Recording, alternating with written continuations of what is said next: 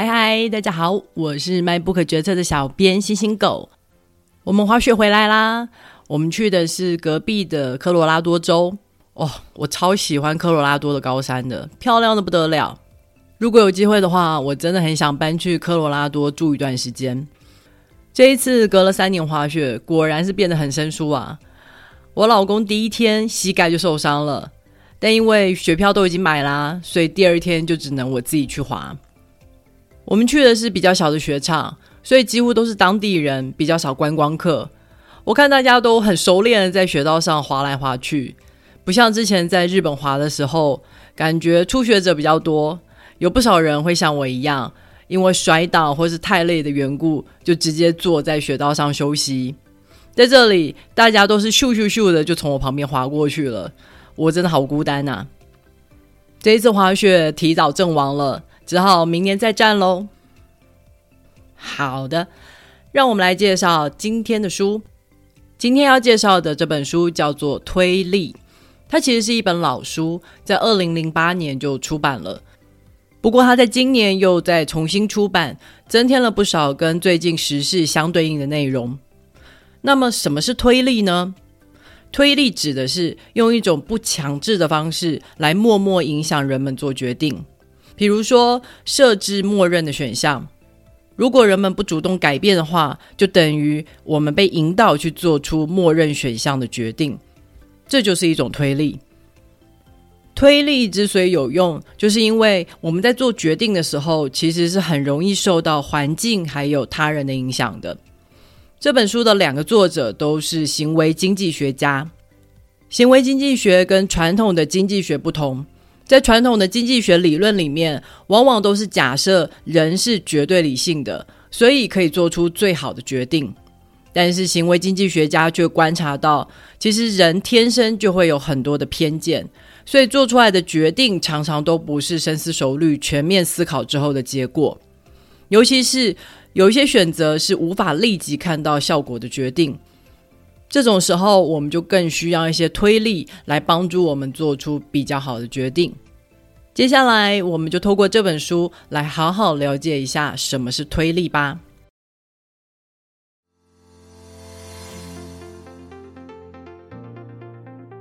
在讨论如何设计一个好的推力之前，我们当然要先了解一下，我们做决定的时候容易受到哪些偏见的影响呢？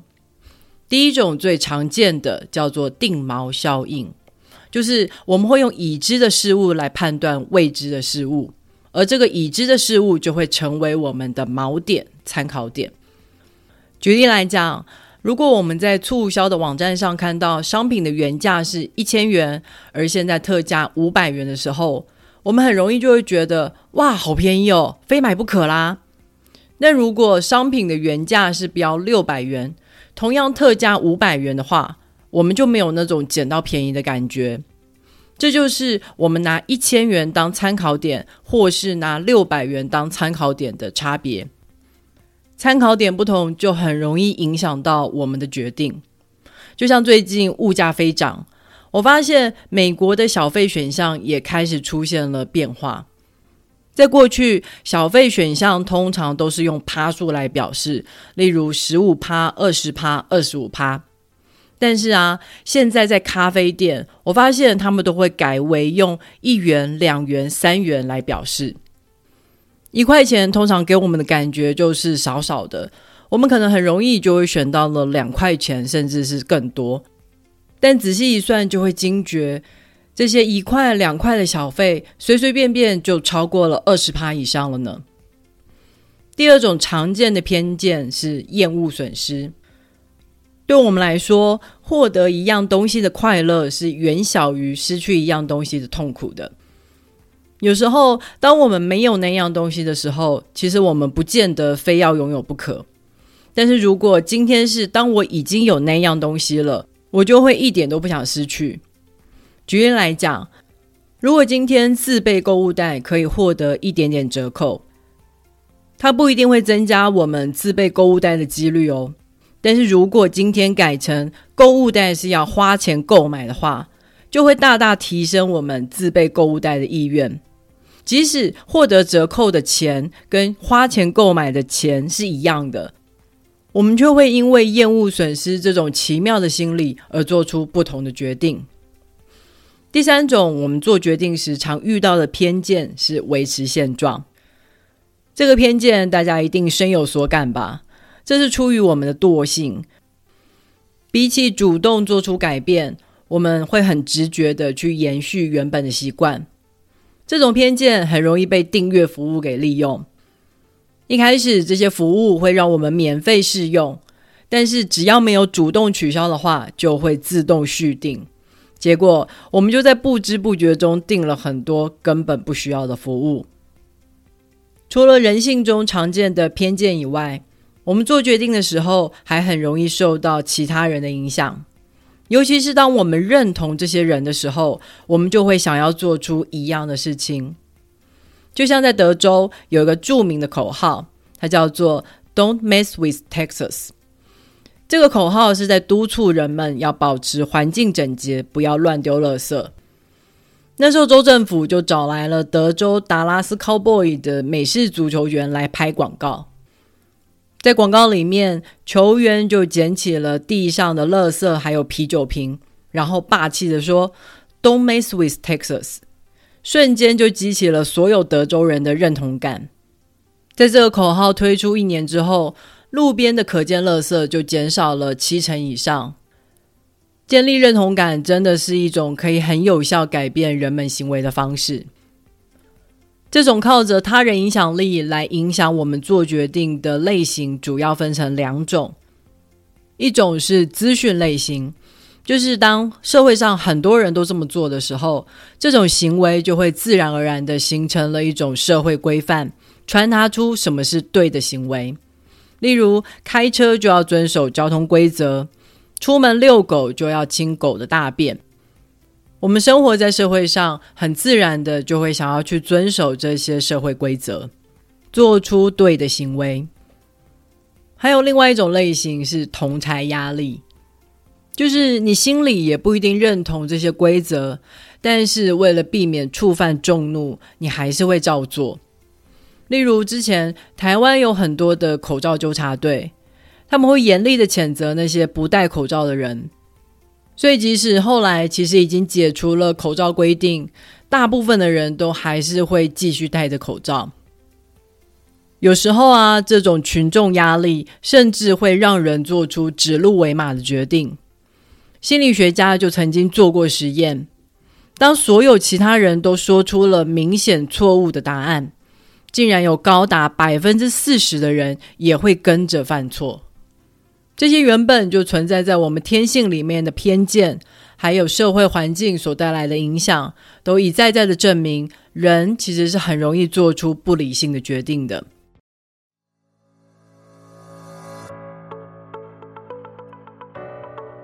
那么，如果今天我想要鼓励一个人做出某个决定的时候，我应该怎么做呢？其实原则非常的简单，如果我们要鼓励一个人做某件事，那么就是要把它变得容易。这也就是设计推力的基本原则。我们前面提过，人性有维持现状的惯性，所以提供预设选项就常常会成为一个非常好的推力。我们的退休金提拨就是一个很好的例子哦。过去原本在美国是要主动填写表格才会加入退休金计划，固定会从薪资里面提拨一笔钱进未来的退休金账户。后来政府就把它改成是预设加入，只有想要退出的人才需要填写表格。这个改变所带来的推力效果非常的卓越。在过去，原本只有低于五成的人会加入退休金计划，但是在把加入改成预设选项之后，比例就增加到了将近九成。现在的台湾劳基法也是预设会提拨薪资的六趴进员工的退休金账户。这种做法大大保障了人们的退休生活，不会到老了以后才发现，哇靠，自己一毛钱都没有留下来。不过，预设选项也有可能会有其他的问题哦。因为预设选项让人们不用费心去做决定，结果有可能让人们更加的漫不经心。例如，在美国，退休金账户其实是一个投资账户，人们可以依据自己所做的研究还有风险偏好度来决定要把这些钱投资到哪只股票或是债券上面。一开始的预设选项通常都是设定在非常保守、风险最低的投资项目。但其实对于年轻的人来说，他们的风险承受度是比较高的，应该要选择一些比较高风险，但是报酬率也相对较高的股票投资。不过研究就发现，大多数的人在有了预设选项之后，就很少再去做改变。他们就这样漫不经心的把钱放在零风险，但是扣掉未来通膨之后，也几乎没有任何利润的投资项目。这就是一件非常可惜的事了。而关于预设选项，还有另外一个要考虑的问题是，这些预设选项是否能够轻易的被改变？就像我们提拨多少钱进退休金，虽然有预设的趴数，但是我们其实是可以自己决定要增加或是减少多少。还有订阅服务，虽然预设是自动续订。但是我们也可以很简单的在网站上选择取消订阅，这样子的预设选项就不太会引发问题。不过在某些状况下，预设选项是会带来争议的，例如器官捐赠，在某些国家是采取默认制，意思就是国家预设你是同意器官捐赠的。除非有人主动表明不同意捐赠，才会另外注记。而有些国家则是采取明确同意制，就是只有当民众主动登记，才表示他同意器官捐赠。采取默认制的国家，民众同意捐赠的比例高达九十九趴。这听起来是一件好事，对吧？不过器官捐赠有个问题。就是通常器官捐赠的当事者都已经过世了，所以预设选项的同意是否真的代表当事者的意愿，我们是无从得知。而现在，即使是采取默认制的国家，也不会二话不说的就动手摘了当事者的器官，通常都要取得当事者家人的同意，这反而造成了家人的困扰。他们会疑惑，虽然预设同意没有错。但是，这真的是他的意愿吗？还是他从来都不知道自己已经被决定了呢？像这种预设选项，在作者看来就不是一种好的推理。在书中，他们提出来了另外一种方法，他们把它称为提示选择制。这种做法还是要取得当事者的明确同意。但是他们会在这个过程中减少要去登记同意器官捐赠的阻力，例如把同意器官捐赠融入到某些换发证件的流程中，像是我们在换发驾照的时候，就一起询问你，诶，你要不要登记同意器官捐赠啊？这种推力的做法可以确保我们取得当事者的同意，来免除事后的争议。所以，虽然预设选项是一个很强大的推力工具，但是我们在使用它的时候，也要一并考虑它可能带来的问题。另外，还有一些推力是设计来帮助人们避免错误的。就像现在，如果我们下车没有关大灯的话，车子就会发出警示声来提醒我们，避免我们隔天才发现电池耗尽，没有办法发动。还有，现在我们去 ATM 提款的时候，都要先取回提款卡才能拿现金，这就是要避免有的人匆匆忙忙的拿走现金，却把提款卡留在机器里。女人的避孕药也有一个很聪明的设计，原本的避孕药是要吃三周停一周，但是为了避免我们常常搞不清楚什么时候应该吃药，什么时候不用吃。所以现在都会把第四周做成安慰剂，人们只要记得每天吃药就好了。这些设计都很简单，但是却能够有效的阻绝犯错的道路，让我们做出正确的决定。有的时候我们不做改变，或是懒得做选择，其实是因为我们不知道做选择会带来什么好处。这种时候，如果能够提供一些回馈，它就能形成一种很好的推力。提供回馈可以很简单，有时候光是揭露资讯就能很有效果。就像环保团体，它建立了污染的地图，人们可以简单的在网络上查到哪些企业有重大的环境违规记录，这就会对上榜的企业形成一种社会压力。使他们愿意去花钱安装能够降低污染的设备。还有一家电力公司，它是在电费上面加上了同一区域的邻居平均用电量。很多人在看到自己的用电量居然比邻居高的时候，就会开始自动自发的节约用电，结果就让人们的平均用电量减少了两趴以上。这种减少幅度可是等同于把价格提高了十趴的效果呢。这就是提供回馈的推力所带来的神奇妙用。